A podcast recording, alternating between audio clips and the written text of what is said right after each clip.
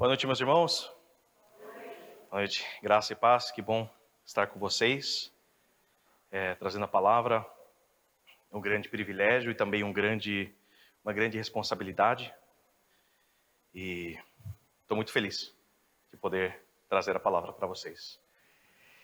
E como vocês sabem, a gente está no, nessa série, O Novo Coração no Natal. Semana passada Domingo passado o sermão foi sobre o que, que é o novo coração. Quem estava aqui pela, pela, manhã e pela noite a gente falou sobre esse assunto, o que, que é o novo coração. E recapitulando um pouco sobre o que, que eu falei pela manhã, no sermão da manhã, foi que nós entendemos que o novo coração, ele nos permite reconhecer quem é Cristo.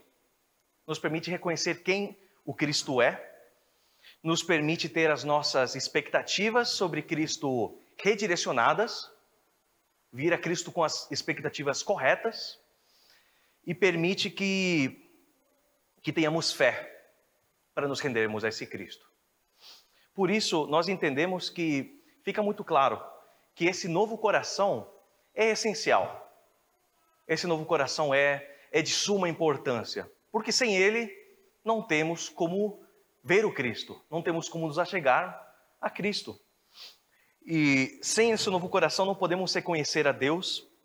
Sem esse novo coração, a gente vai ser capaz de olhar para algo muito claro que Deus faz, mas nós vamos deixar de reconhecê-lo, nós não vamos conseguir reconhecê-lo, por mais clara que fique a situação. E assim nunca nos achegaremos a Ele.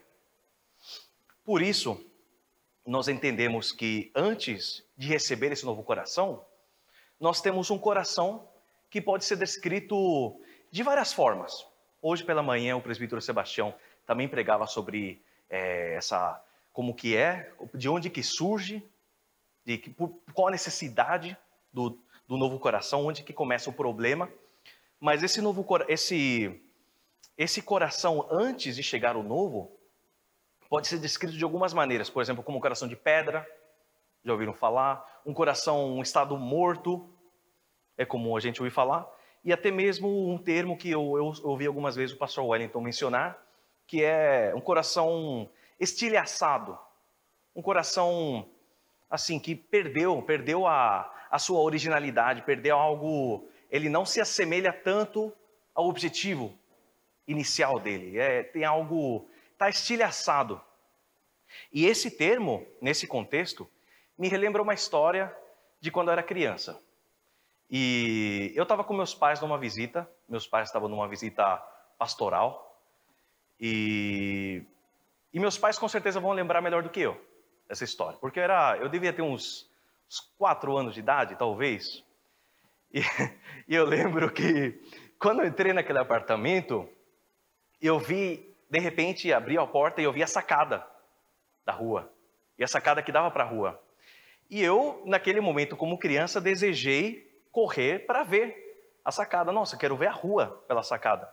No ímpeto do momento, né, na emoção e na curiosidade, é, me desvencilhei dos braços dos meus pais, deixei eles para trás, fui correndo, os meus ouvidos fecharam naquele momento, né, você está na, naquele impulso, é, meus pais gritavam por cuidado, mas eu, no, na minha teimosia obstinada de uma criança, você quer ver, você vai, e você vai lá ver.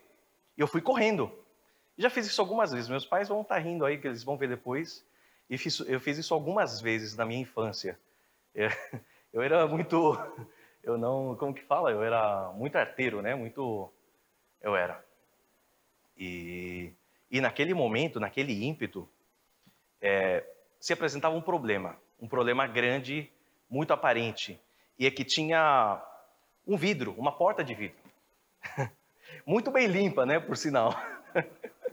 e eu não vi, né?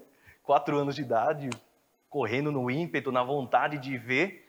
E eu fui de encontro com essa porta de vidro. E, e ela estilhaçou e ela quebrou na minha cabeça. Ela quebrou. Você vê como. minha cabeça dura. Eu já era cabe, cabeçudo, né? Quando eu era criança. Aí quebrei a porta de vidro e você imagina, né? Meus pais, meu pai é pastor, chegando numa casa de um, fazendo uma visita pastoral e logo de cara o filho já quebra.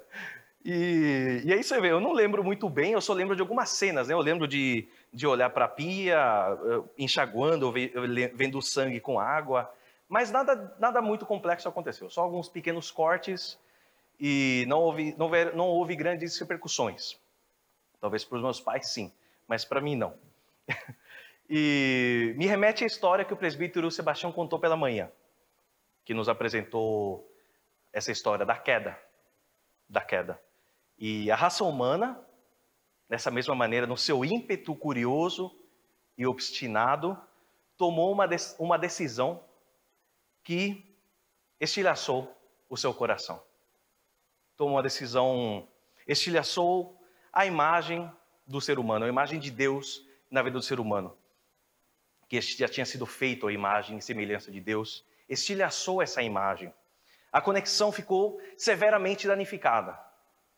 Ficaram traços da imagem inicial, mas o homem não tinha nenhum poder para restaurar aquela imagem inicial.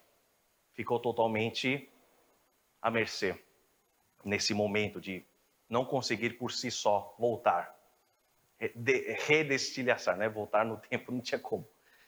E desde lá, a raça humana empreendeu em inúmeros intentos, inúmeras tentativas de religar aquela conexão. Essa é a tentativa da raça humana depois disso. Restaurar aquela imagem que tinha sido perdida. E essas tentativas acontecem porque existe no ser humano um resquício de, de, de buscar a Deus, um desejo, algo. Eu preciso algo, tem algo a mais. Só que fica evidente que o homem por si só, ele não consegue encontrar Deus. Ele não consegue. O ser humano de inúmeras maneiras, vai tentar se religar a Deus. E a gente vê isso por meio das religiões. 99% das religiões no mundo, essa tentativa de fazer um, um tipo de religação com Deus. Né? O ser humano, e a gente vê nessas religiões, né? o ser humano precisa de algo, né? Ele precisa de um, um tipo de sacrifício, esforço a mais, dinheiro, uma talvez através da conduta, ele precisa fazer algo, ele precisa fazer algo para se tornar propício diante de Deus, ou diante daquele Deus que ele serve. E o que é se tornar propício? Seria se, se tornar, fazer com que esse Deus olhe para você e fale: olha, ele merece da minha, da minha atenção agora, ele, ele merece essa reconexão e eu vou me achegar a ele. Ele merece ser aceito. E por meio dos esforços, por meio das tentativas, essa religação é feita, essa reconexão com esse Deus. E aqui a gente vê o significado da religião, né, do nome religião. É uma tentativa de religar, uma religação. Religar algo que havia sido desligado. E nós entendemos que existe outro tipo de religião que Cristo apresentou através, a partir do Natal, né? a partir do seu nascimento, através da, atra, a partir da sua vinda. Ele vem e oferece: olha, tem, tem outro caminho. Tem um caminho que, que não faz sentido para vocês, mas é um caminho perfeito. Só que a gente vai chegar nesse ponto logo, logo. E antes, eu queria ler com vocês o texto que se encontra em Mateus 15. Mateus 15, do versículo 1 ao 20. Vamos ler juntos que. Mateus 15, versículo 1 ao 20.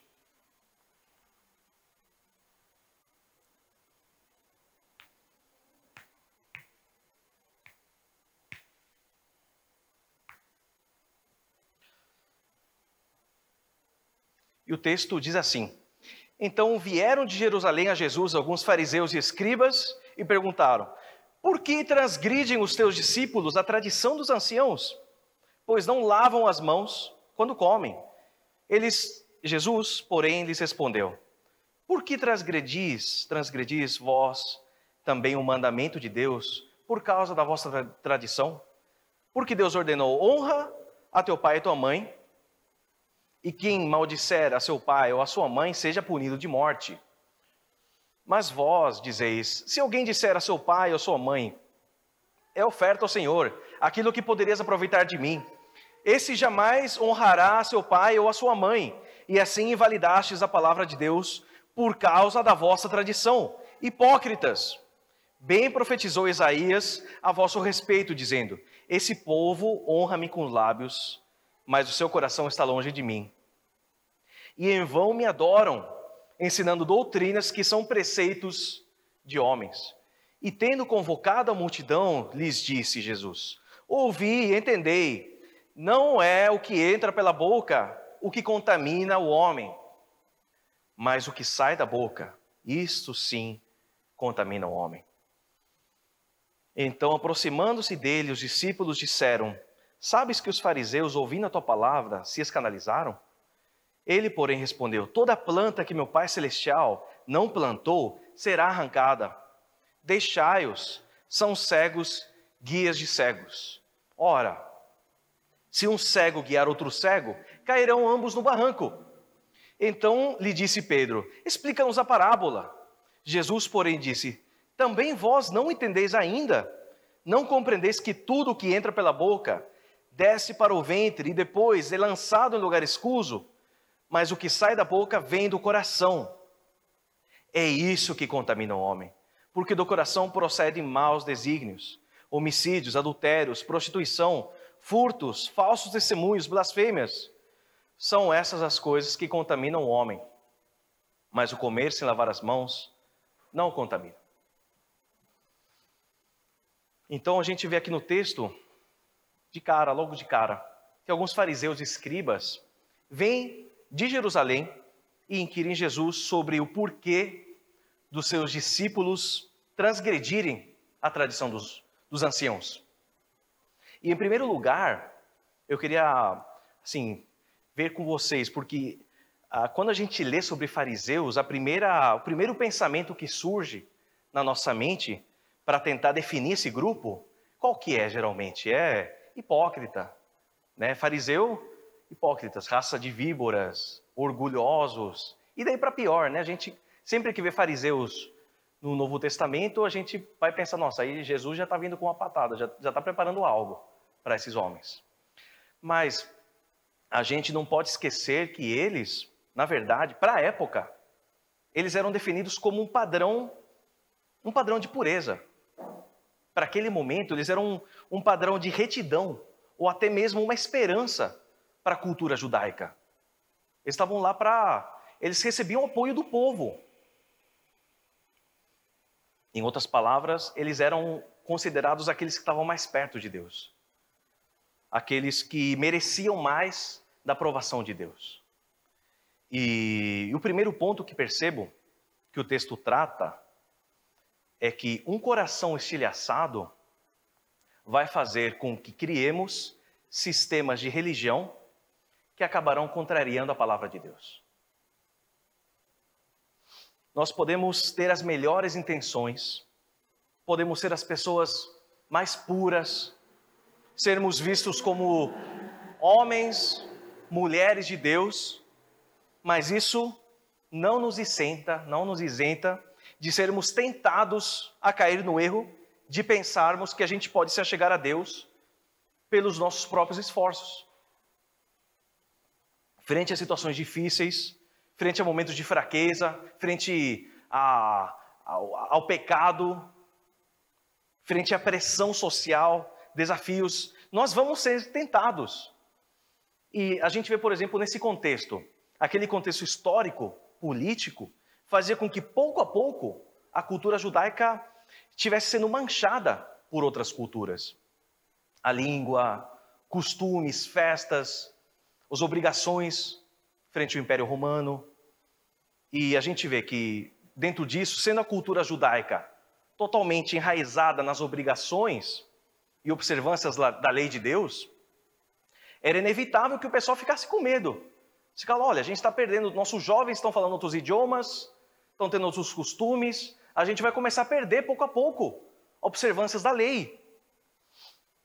Isso ameaçava aquilo, aqueles, eles, os ameaçava. E outro ponto a entender, para a gente entender um pouco melhor a ideia dos fariseus e do povo, é que Israel lembra da história deles. Eles sabem que cada vez que eles são conquistados por outro povo, é porque eles, eles não estão seguindo a lei de forma correta. Tem algo, eles estão pouco a pouco abandonando as observâncias da lei. Então, isso, isso vai entrando, vai entrando uma ideia de, olha, estamos conquistados porque não estamos observando a lei de forma correta. E por isso é de se esperar que grupos como dos fariseus se levantassem para fiscalizar, para aperfeiçoar o cumprimento da lei de Deus. Era de se esperar. E os fariseus, só que é, eles vão, vão um pouquinho a mais. Eles começam a criar leis para cumprir as leis. Eles começam a, a exagerar. E essas tradições de anciãos que eles falam, eles eram tidas tão importantes, elas eram tão importantes quanto as leis de Deus em alguns momentos. E eles tinham o objetivo de fazer com que o povo obedecesse à lei de Deus. Tinha um objetivo, por assim dizer, um objetivo puro. Mas eles perderam a mão. Perderam a mão. E é, inevitável isso perder a mão. Quando você parte de um coração estilhaçado. O contexto, as pressões, a dureza do coração fizeram com que cedessem ao grande erro de criar sistemas de autojustiça diante de Deus. E vemos a razão da dura resposta de Jesus. Logo a seguir, Jesus explica que o que os fariseus fazem ou deixam de fazer não pode resolver o problema do coração deles. Não é isso que vai resolver o problema. Eles criam regras, tradições, mas esses não são capazes de restaurar o coração deles. Não é capaz. E o problema é que eles não somente erram por eles mesmos, né? Eles levavam o povo ao erro. A maneira cega que os fariseus interpretavam a lei está levando o povo à cegueira total.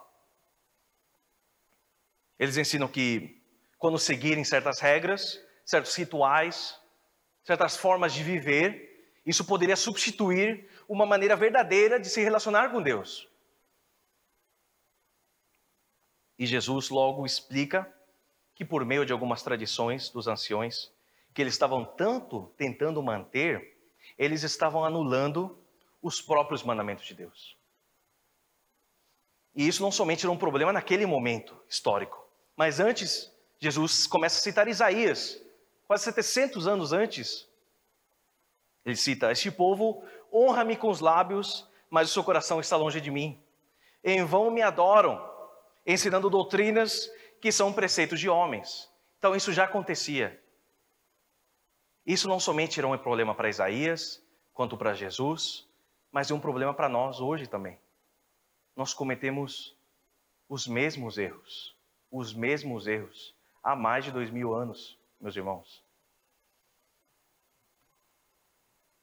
E é fácil a gente acabar criando regras, criar tradições que acabam se tornando substitutos frente à maneira de a gente se relacionar com Deus. E acabam escondendo problemas mais profundos. Sim, quando a gente vai na igreja de domingo, a gente lê uma porção do texto bíblico ao dia. A gente deixa o Salmo 91 aberto na casa ou no carro. E, e a gente pensa que já cumprimos a obrigação religiosa da semana, do dia. Opa, aqui a partir de agora estou tô, tô liberado, né? Acordei mais cedo para ler o texto, para não me atrapalhar muito no dia. Estou liberado agora. E a gente fica, isso nos leva a viver uma vida divididos entre uma vida sagrada e uma vida profana. Onde a gente procura manter um crédito alto na vida sagrada para poder pagar os erros da nossa vida profana. E Jesus, durante a conversa, ele convoca a multidão. Ele meio está conversando com os, com os fariseus, aí parece que ele, ele ignora eles. O povo, cheguem aí. E ele expressa a mesma coisa que não é o que entra pela boca do homem que o contamina, mas o que sai da boca. Isso contamina o homem. E isso procura deixar claro uma coisa: que não importa quantos intentos, quantas regras, quantos esforços religiosos provenientes do ser humano, o pecado destilhaçou, estilhaçou de tal forma o nosso coração que nós não somos capazes de religar o que foi desligado pelo pecado.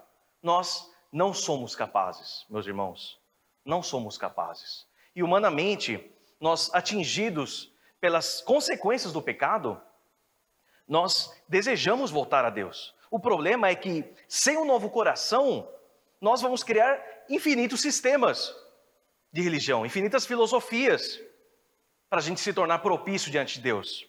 Mas nós vamos fracassar, porque nós não conseguimos entender como religar essa conexão.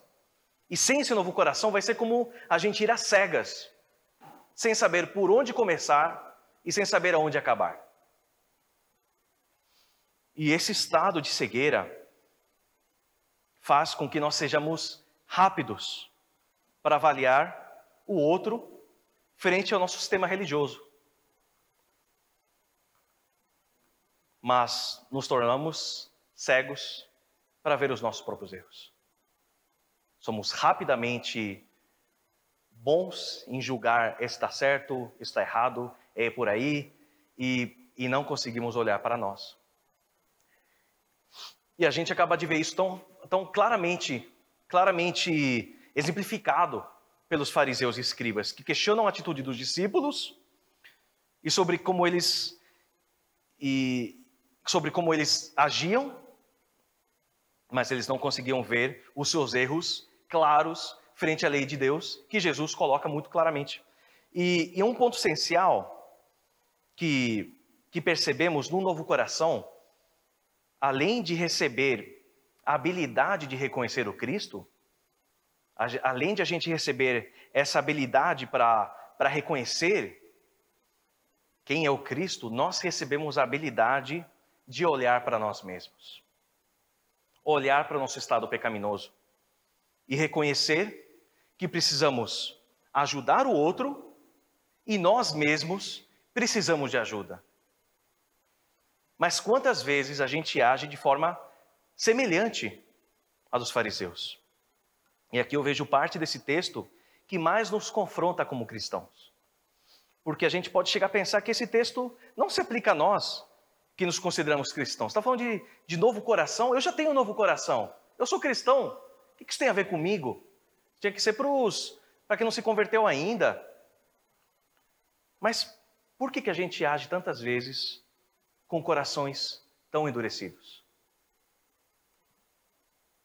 Por quê? A gente age de forma muito similar, muito similar à dos fariseus e escribas. A gente que se acha cristão. Nós somos capazes de gastar tempo, esforços discutindo sobre se é lícito o cristão beber vinho, se é lícito ao cristão fazer isso, fazer aquilo.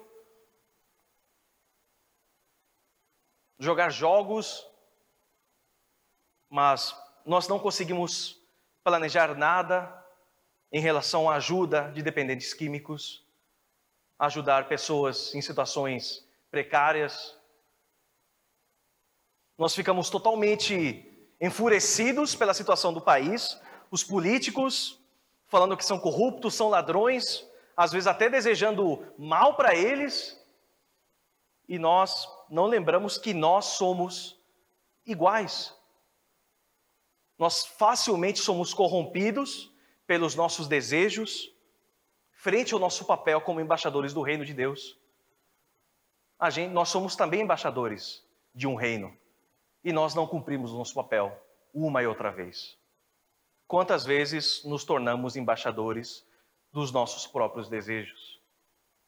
Outro exemplo, esses dias eu vi uma criança que foi adotada por um casal homoafetivo. E a gente, à primeira vista, pode ficar chocado, pode sentir, nossa. Só que detalhe, a criança que foi adotada, ela tem AIDS.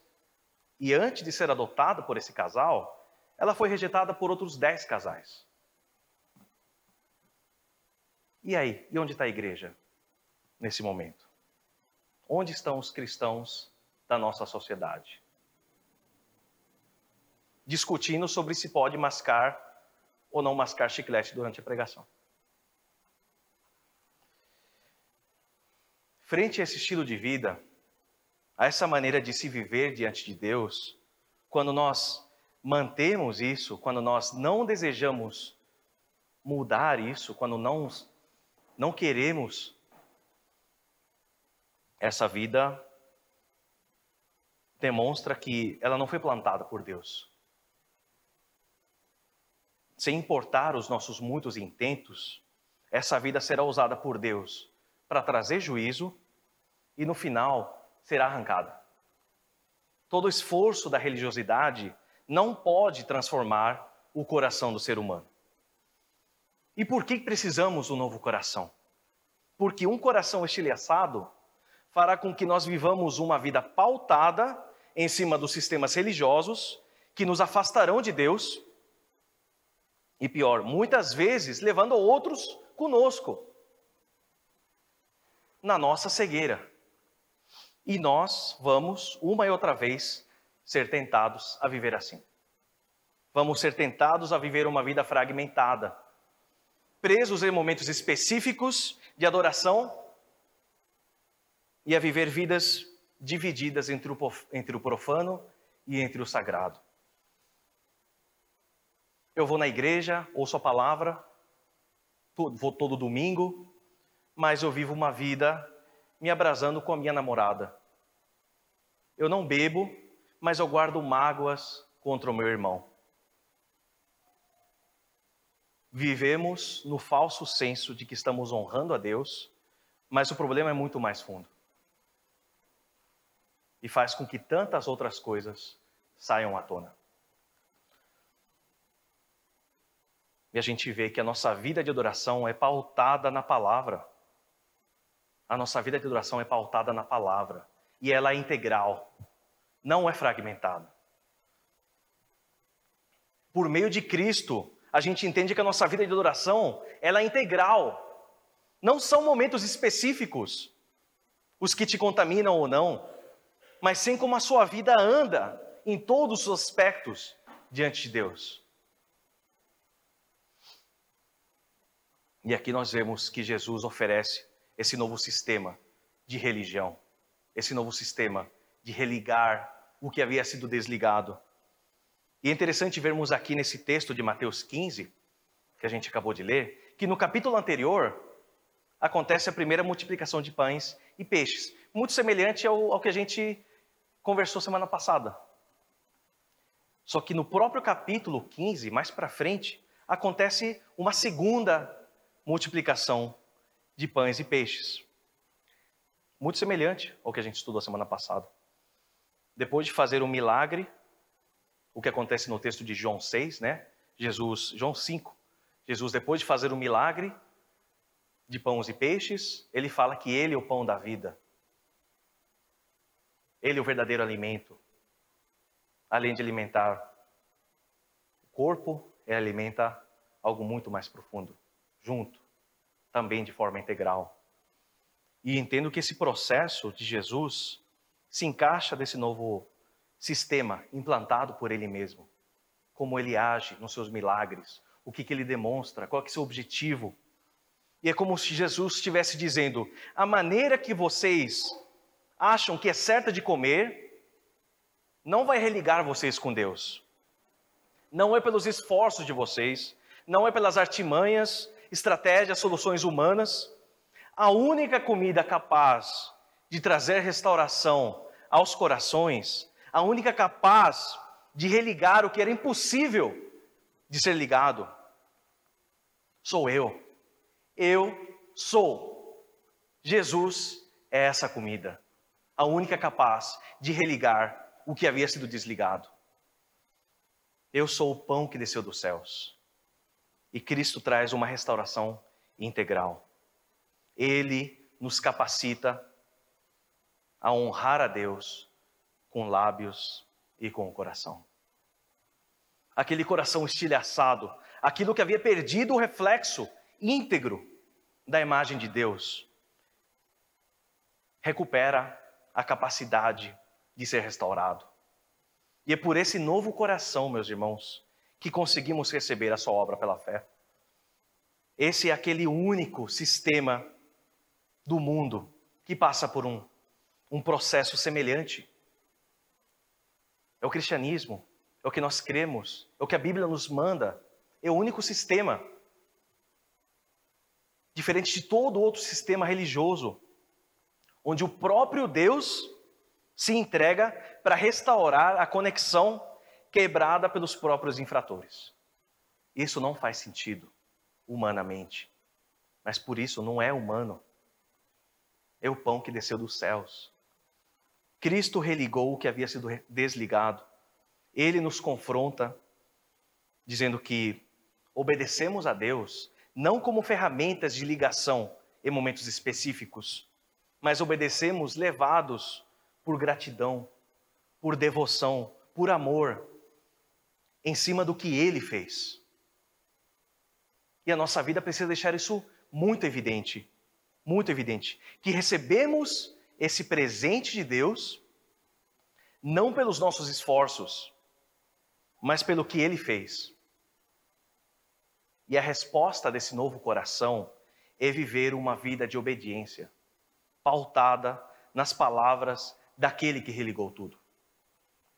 Ele nos restaura integralmente, com vistas para a sua obra final, onde tudo será restaurado por completo. Por isso, nos mantemos firmes. Por isso que a gente se mantém firme. Porque se erramos, nós entendemos que voltamos, precisamos voltar aos seus pés imediatamente. Se o nosso irmão errar, nós grudamos do lado dele e o ajudamos a caminhar a caminhada da fé. Em amor, em paciência, em compaixão, em misericórdia. Sem esse novo coração, nós vamos errar miseravelmente. Nós vamos viver essa cegueira e nós vamos levar muitos com a gente nessa cegueira. E como ter esse novo coração? E aqui fica merchan para a próxima semana. Nós, na próxima semana, falaremos sobre esse assunto, sobre como ter o um novo coração. Mas dando um pequeno spoiler, é pela graça e o amor infinito de Deus por nós. E esse amor e graça não consegue ser refletido por um espelho estilhaçado, por um coração estilhaçado no nosso cotidiano. Não conseguiremos refletir a imagem de Deus. Oremos, meus irmãos. Nosso Pai, nós a Ti viemos iluminados por Ti, Deus, iluminados por Ti, não pelos nossos esforços, não pelo que a gente poderia fazer, ou que a gente poderia te oferecer, Pai. E como é precioso isso, Deus, porque nós estávamos tão perdidos, Pai, e nós sabemos que Existem momentos que nós nos sentimos tão perdidos, nós facilmente somos tentados, mas nós pedimos, Pai, por mais de Ti, por mais de Ti, Deus. E esse novo coração nos permite aqui olhemos para Ti nos nossos piores momentos e desejemos nos aproximar de Ti, nos parecermos contigo e por isso nós somos gratos, Pai, por esse novo coração. Mas eu peço, Deus, por aqueles dos meus irmãos que que não desejam se arrepender, que vivem em caminhos tão ruins, Pai. E nós aqui oramos por eles. Nos ajude, Deus, a ser tua luz, a vivermos em compaixão, em cuidado, em amor nos encorajando na fé, para que continuemos, Deus, a viver para Ti, a viver enraizados em Ti, não em sistemas religiosos, mas guiados pela Tua palavra. Nos ajude, Deus. Nos ajude, Pai. Precisamos de Ti e do Teu guiar a cada dia. Em nome de Jesus, oramos. Amém.